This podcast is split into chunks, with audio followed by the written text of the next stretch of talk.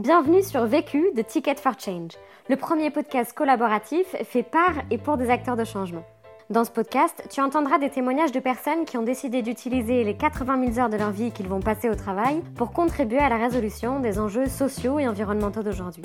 Ils te partagent leurs meilleurs apprentissages suite au succès et aux galères qu'ils ont vécues sur des questions bien précises. Si tu souhaites apprendre à réaliser tes propres épisodes vécus, voire même ton propre podcast engagé, rendez-vous sur vécu.org nous t'y avons concocté une formation en ligne.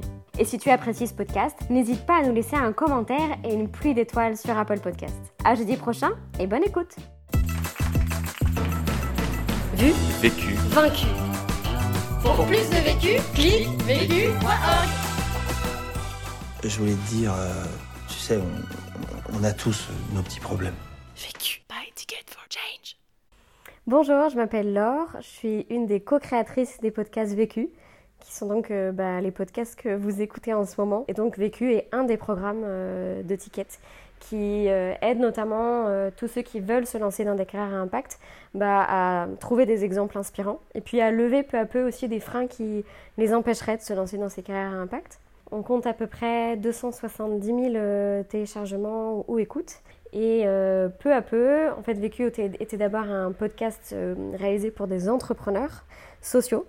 Euh, et peu à peu, on a élargi notre ligne éditoriale. Maintenant, on s'adresse à toutes les personnes qui souhaitent se lancer dans des carrières impact, pas seulement des entrepreneurs. Et on est devenu un podcast collaboratif. Donc, je suis plus la seule à réaliser des podcasts. Maintenant, je forme des personnes à la réalisation de ces podcasts. La question du coup, aujourd'hui, je vais répondre à la question comment lancer un podcast engagé quand on est novice et comment en vivre progressivement? Le vécu. Et alors moi, aujourd'hui, je parle de cette question parce que euh, bah, il y a deux ans et demi, quand je suis arrivée chez Ticket for Change, bon, je ne savais pas du tout que j'allais faire des podcasts, j'en avais jamais fait de ma vie.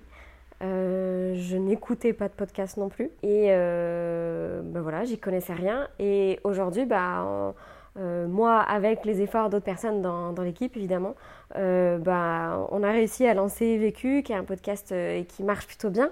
On est super content des résultats. et puis surtout, aujourd'hui, on forme de nouvelles personnes à la réalisation de podcasts, de personnes engagées et inspirantes, à la fois par des formations en présentiel qu'on a données depuis janvier 2019, et maintenant par une formation en ligne. Donc je parle de cette question parce que voilà, je suis partie de zéro vraiment et, aujourd'hui j'ai pas mal de choses à partager. Premier apprentissage. Alors mon premier apprentissage c'est de créer son podcast comme un projet entrepreneurial. Quand on accompagne des entrepreneurs chez Ticket for Change, on leur dit toujours faites bien attention à répondre à un problème euh, important, que rencontre une cible bien définie et pensez ensuite à la solution que vous allez pouvoir créer pour eux. Et donc ça a été vraiment la même démarche quand je suis arrivée chez Ticket for Change. On savait au départ qu'on avait envie de faire quelque chose pour euh, aider les entrepreneurs euh, qu'on accompagne chez Ticket for Change à échanger entre eux des bonnes pratiques et des conseils. Et donc on avait plein d'enjeux à la fois.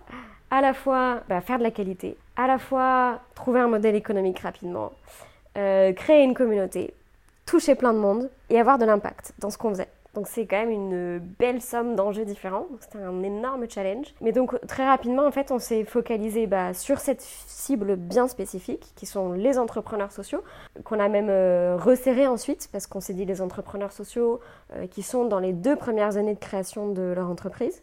Quand on avait cette cible qui était bien définie, on s'est attelé à savoir, bah, ok, quel est le problème qu'on veut vraiment résoudre pour eux, quel est le problème le plus important? Et donc j'ai commencé mes premiers jours chez Ticket à faire des entretiens avec euh, une dizaine, euh, quinzaine d'entrepreneurs euh, qui faisaient partie du réseau Ticket. Donc voilà, donc j'avais une trame d'interview qui était bien définie avec des questions ouvertes pour aller creuser vraiment, pas avoir d'a priori sur tiens quel est le, conseil, enfin quel, est le problème que je pense qu'ils peuvent rencontrer, mais vraiment de leur dire ok quels sont tes blocages au quotidien. Et puis je les ai aussi interrogés sur leur rapport au conseil. Et en fait, je me suis rendu compte que, euh, de manière générale, les, gens euh, que j'ai interviewés n'aimaient pas toujours recevoir des conseils, euh, sauf dans deux cas bien précis. Quand la personne est experte de son sujet, c'est-à-dire qu'elle travaille tous les jours à ce sujet, ou qu'elle a vécu le la situation dont elle est en train de parler. Et, donc c'est ça qui m'a permis de me dire, ok, bon bah on va se centrer sur des personnes qui ont vécu le problème euh, dont, ils sont en train de parler. Et ça a été un petit peu le, voilà, le, début de, de cette idée de dire, ok, on va faire des, retours d'expérience hyper incarnés. Et après le challenge, ça a été de se dire, bah quel est le vrai problème? On pensait au départ que le problème principal des entrepreneurs, c'était de euh, ne pas avoir de réponse aux questions qui se posent. Mais c'est un problème qui est euh, en fait euh, plutôt sorti de notre chapeau et pas vraiment du leur. En tout cas, il n'était pas exprimé de cette façon-là. je me rappelle d'un mentor un jour qui nous a un petit peu remonté les bretelles, qui nous a écrit un mail en disant mais qu'est-ce que vous êtes en train de faire? Vous pensez vraiment que le problème que se posent les entrepreneurs, c'est de ne pas avoir de réponse à leurs questions, mais c'est n'importe quoi. Mais pensez vraiment à ce qui les empêche de dormir la nuit. Donc, euh, ce moment-là, il n'a a pas été facile à, gérer pour moi parce que ça faisait déjà longtemps que j'étais sur ce projet. Donc, j'étais en train de me dire, mais gars, je connais le problème qui se pose. Mais en fait, ça nous a vachement aidé parce que ça nous a permis d'identifier qu'en fait, le problème euh, vraiment plus important que se posent les entrepreneurs, c'est de se sentir seul à galérer. Parce qu'aujourd'hui, le discours ambiant dit euh, euh, que les entrepreneurs sont des super-héros, qu'ils ont tout réussi. On dit jamais tel entrepreneur galère comme un ouf et c'est normal. Donc ça a, été, ça a été un déclic pour nous à ce moment-là de se dire, ok, en fait, le vrai problème, on a réussi à, le à le toucher du doigt. Et c'est de là, après, en fait, c'est à partir de ce moment-là que la, la ligne éditoriale du podcast Vécu a commencé à naître on s'est dit, ok, d'accord, on est sur euh, un podcast qui doit être décomplexant, on est sur un podcast qui doit être extrêmement concret, qui doit être très transparent, euh, pour avoir, pour transmettre un peu ce discours de c'est normal de galérer et c'est pas grave. Donc en fait, c'était hyper important de le mener comme un projet entrepreneurial dès le départ, parce qu'en se focalisant vraiment précisément sur le problème et sur la cible au départ, ça nous a permis peu à peu d'aller trouver une solution ou une ligne qui était particulièrement euh, innovante peut-être par rapport à ce qui existait déjà. L'autre euh, truc important quand on crée un projet d'une façon entrepreneuriale, c'est de ne pas se dire tout de suite, tiens, je fais un podcast pour faire du podcast. et ça, c'est un travers dans lequel on n'est pas tombé. en fait, on ne savait pas du tout qu'on allait faire du podcast à la base. J'ai été recrutée au départ chez Ticket for Change pour créer une plateforme de questions-réponses par écrit entre entrepreneurs sociaux. Donc c'est ça ma mission un peu comme Yahoo Answer ou comme Cora si vous connaissez ces plateformes. Donc pas du tout du podcast. Euh, et pendant plusieurs mois, j'ai euh, travaillé sur cette solution, je l'ai mis en place, j'ai demandé à plein de personnes de faire des retours par écrit, de euh, réponses à des questions que se posaient des entrepreneurs. j'ai essayé de les relancer. J'en ai dépensé 4000 euros sur une plateforme en marque blanche qu'on a, a acheté pour pouvoir créer cet outil. Et en fait, au bout d'un moment, un jour, je me prends une grosse claque parce que je, demande à un de nos bêta-testeurs, c'est-à-dire les testeurs de la solution, euh, de me faire un retour. Il était super sympa, ça faisait très longtemps qu'il me faisait des retours hyper positifs euh, sur, euh, sur, bah, sur la version écrite de Vécu à la base. Et là, je, lui montre en fait, bah voilà, est-ce que tu as lu cet article Est-ce que tu as lu celui-là Tu as lu cette réponse? Puis il me dit oui. J'ai dit, bah, et alors qu'est-ce que tu as retenu? Bah, je sais pas. En fait, je me rendais compte que ça avait aucun impact le format écrit marchait pas du tout. C'était, ça, ça, le, ça captait pas du tout son attention. Donc là, je me suis pris un peu, encore une claque ce jour-là, mais ça nous a énormément aidé parce qu'on s'est dit bon ok ça veut dire que ce format ne marche pas. Donc on va essayer autre chose. Donc on, a, on s'est dit bah qu'est-ce qui marche aujourd'hui? C'est la vidéo. Donc on est allé voir euh, des entrepreneurs sociaux dont on sait qu'ils sont super forts pour parler en toute transparence de leurs galères et là en mettant la caméra en face de ces entrepreneurs avec lesquels on a testé en fait, on s'est rendu compte qu'on n'avait pas du tout le résultat qu'on cherchait non plus parce qu'ils étaient hyper intimidés par la caméra. Et ils n'arrivaient pas du tout à parler en toute transparence de ce qu'ils avaient. Donc on n'entendait pas parler de galère, on entendait un résultat d'un exercice journalistique euh, comme on a l'habitude de le voir euh, du voilà de l'entrepreneur génial qui a tout réussi. Donc on s'est dit, euh, ok, bon bah peut-être que la caméra pose problème. Et un jour, j'ai décidé de couper l'image et de ne garder que le son. Et en fait, c'est ce jour-là qu'on a fait notre premier podcast euh, sans s'en rendre compte, sans, même connaître en fait le podcast. Et on était super contents parce qu'on avait enfin le rendu qu'on voulait, c'est-à-dire un, podcast dans lequel on, parlait vraiment concrètement, en toute transparence, euh, sans se soucier de l'image qu'on pouvait avoir. Deuxième apprentissage.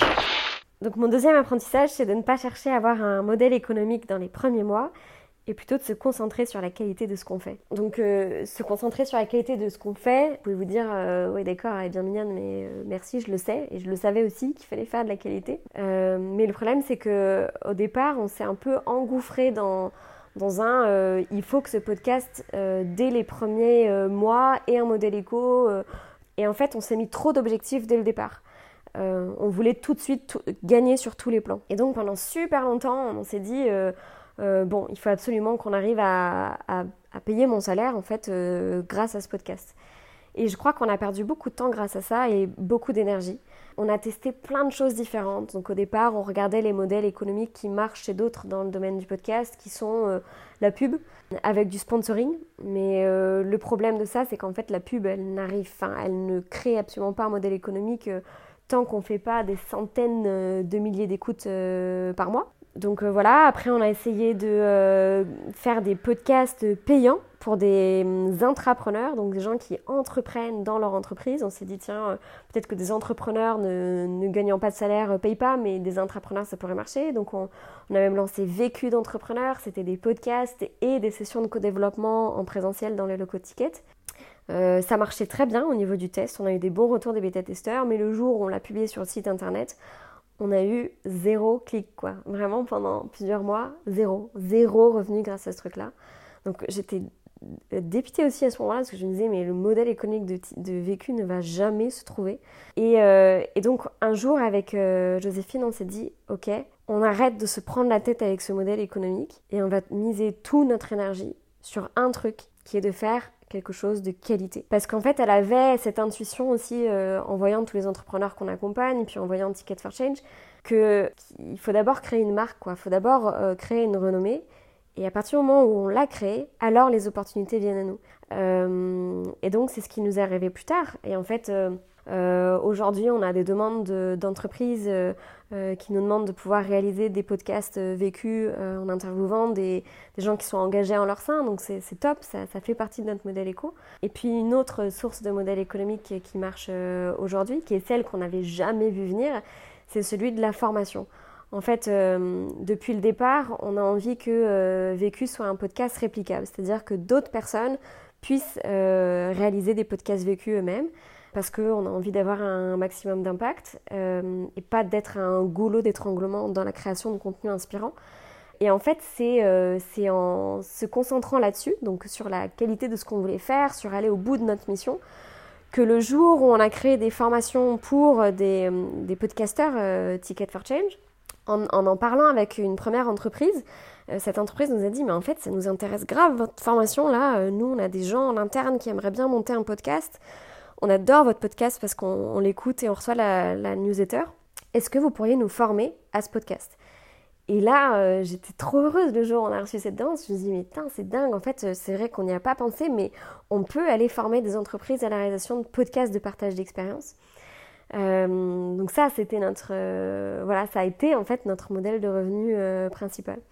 Et puis par la même occasion, en fait, en allant former des gens qui allaient réaliser eux-mêmes leur propre podcast, bah, d'une façon ou d'une autre, on coupe aussi un petit peu nos coûts euh, parce qu'on n'est plus les seuls à réaliser des podcasts. Par contre, on est euh, là sur de la formation, mais la formation nous prend moins de temps que la réalisation de podcasts. Donc voilà, c'est comme ça qu'on a en fait trouvé notre euh, modèle économique. Du coup, mon conseil numéro un, c'est ne pas se focaliser d'abord sur le modèle économique, ça marche pas dans les premiers temps. Et si on regarde les autres podcasteurs qui existent aujourd'hui, en fait, c'est jamais les premiers mois qu'on arrive à trouver un modèle économique. Mais vraiment, je pense que si on fait de la qualité, on le trouve. Troisième apprentissage. Mon troisième apprentissage, c'est de ne pas s'arrêter aux difficultés techniques et aux freins qu'on peut avoir dans notre tête en se disant mais j'ai pas le bon micro, je sais pas lequel utiliser, je sais pas monter un podcast, je sais pas comment diffuser mon podcast. Euh, en fait, ça c'est des freins qu'on peut lever assez facilement en demandant à euh, une des personnes qui nous accompagne sur la réalisation de vidéos, il nous a dit bah aller regarder euh, des micro-cravates euh, Rode qui coûtent 40 euros. Puis on s'est rendu compte qu'en fait, un bon micro-cravate et un bon smartphone, ça faisait l'affaire. Donc pas besoin d'investir dans du matériel de pro, ni d'avoir une chambre filtrée contre le son et l'écho. Et puis sur ce qui est du montage, on a regardé sur un blog quels sont les logiciels de montage aujourd'hui qui marchent. On en a choisi un qui était gratuit, Audacity. Et puis euh, en bidouillant, euh, je pense que j'ai perdu en tout et pour tout peut-être une journée en fait à bidouiller. On en parle énormément d'ailleurs dans, dans, la formation en ligne qu'on a réalisée avec euh, Adèle, une des cofondatrices de Ticket for Change et qui a aussi réalisé les podcasts L'Envol avec Europe 1. on revient sur toutes ces bourdes qu'on a faites. Euh, aussi bien dans la captation que pendant le montage, que dans la réalisation de sa ligne éditoriale, que euh, dans ses premiers interviews avec, euh, avec des interviewés pour leur faire raconter des choses intéressantes. Bref, le message c'est il faut dépasser ces freins qu'on se met au départ en se disant si je ne suis pas du métier, je ne vais pas pouvoir y arriver en fait, c'est quand même assez facile de, les dépasser avec tous les outils qu'on a aujourd'hui sur, euh, sur Internet. Et euh, même si vous, vous vous posez ces questions et que vous voulez les dépasser rapidement, bah, allez voir notre formation en ligne qui vous aidera à dépasser ces petits freins que vous pouvez avoir dans votre tête. Quatrième apprentissage. Et mon quatrième apprentissage, c'est euh, avant de lancer son podcast, d'aller trouver des partenaires qui vont être des relais de diffusion. Euh, voir qui vont vous aider dans la réalisation ou le financement du podcast. Ça, c'est quelque chose que je n'ai pas bien fait sur Vécu, euh, mais que Adèle a très bien, que Adèle a très bien fait sur euh, le podcast européen. Parce qu'en fait, avant de lancer le podcast L'Envol, elle est allée négocier avec Europe 1 qu'il co-crée ce podcast, puis avec Grande Contrôle après, dans la réalisation. Donc ça, c'est un apprentissage issu d'un truc que j'aurais vraiment pu mieux faire ça a été un vrai coup de chance euh, de pouvoir avoir Nouvelles Écoutes qui nous a euh, aidé au départ à la diffusion de notre podcast à son lancement. En fait, la veille, nous, on, on, leur écrit euh, parce qu'on a un problème technique à résoudre d'hébergement de notre podcast. Et ils nous répondent en disant, bah, en répondant à notre problème technique, en disant mais c'est génial votre podcast, est-ce que vous ne voudriez pas faire partie de notre incubateur Wings, qui est l'incubateur que lance Nouvelles Écoutes tous les ans et qui aide en fait euh, les, certains podcasts natifs dans leur com et, parfois dans leur réalisation. Donc c'était un coup de chance mais incroyable, un, alignement des planètes la veille du lancement euh, et ils nous ont énormément aidé en fait au départ en poussant un petit peu euh, notre podcast parmi leur chaîne. Après il y a plein de stratégies qui existent de diffusion pour faire connaître son podcast. Euh, mais ça, on en parle aussi énormément dans la formation avec Adèle. Et l'autre truc qui est hyper important, c'est de euh, toujours pour euh, bah, réussir à faire connaître son, podcast rapidement, c'est de créer une communauté. Et ça, pour le coup, c'est quelque chose que du coup, on a bien fait parce que avant de lancer Vécu, en fait, on a fait de nombreux bêta-tests. Donc des bêta-tests, c'est un test de son podcast de quelques épisodes auprès d'une cible assez restreinte de personnes.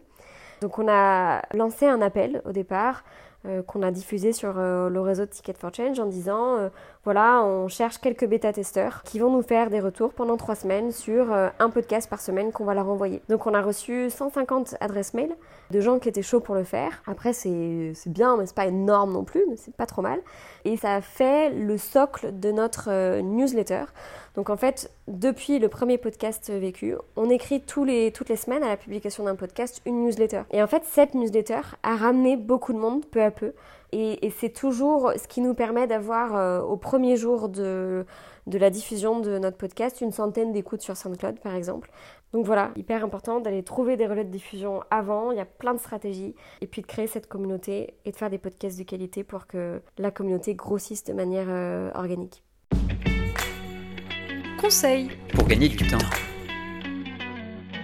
Mon conseil pour gagner du temps, c'est de faire les choses quand j'ai vraiment envie de les faire. Il y a vraiment des moments où je suis dans des dispositions particulières pour faire un truc euh, créatif. Et il y a des moments où je suis pas du tout dans un mood créatif, où j'ai juste envie de faire de l'Excel, quoi. Et, et donc de bien réussir à distinguer ça, ça m'aide énormément. Conseil pour gagner de l'énergie. Mon conseil pour gagner de l'énergie, c'est de faire euh, d'autres activités que celles de son travail au quotidien à côté de son travail, mais des trucs qui n'ont rien à voir. Parce que justement, dans les journées où c'est pas facile, se vider la tête avec une activité complètement différente, pour moi c'est de la comédie musicale, ça ça m'emmène complètement ailleurs et je reviens quand même avec la patate chez moi, même si la journée a été difficile. L'autre question en fait, depuis deux ans et demi que je travaille chez Ticket, je vois passer toujours euh, des projets géniaux euh, d'entrepreneurs. euh, qui ont un modèle économique stable, qui ont un impact social environnemental qui est éprouvé. Puis il y en a d'autres qui galèrent un peu plus. Et donc je me demande si, si l'entrepreneuriat social est une des seules clés pour permettre de résoudre nos enjeux socio-environnementaux. Je me demande s'il n'y a pas une autre voie, un peu dans le domaine de la réplication de ces projets qui, qui marchent super bien, mais sans forcément répliquer des marques sur des territoires étrangers, mais potentiellement euh, de répliquer des concepts. Donc euh, c'est un sujet qui me passionne en ce moment et sur lequel j'ai envie de créer ma prochaine entreprise. Euh, mais voilà, je me dis, est-ce que c'est possible de réfléchir à un, autre modèle On n'est pas entrepreneur, on n'est pas vraiment réplicateur, mais on est entre les deux, on est un réplicateur de concepts et pas forcément d'idées. Vu, vécu, vaincu. Pour plus de vécu, clique vécu.org. Voilà, ça répond à votre question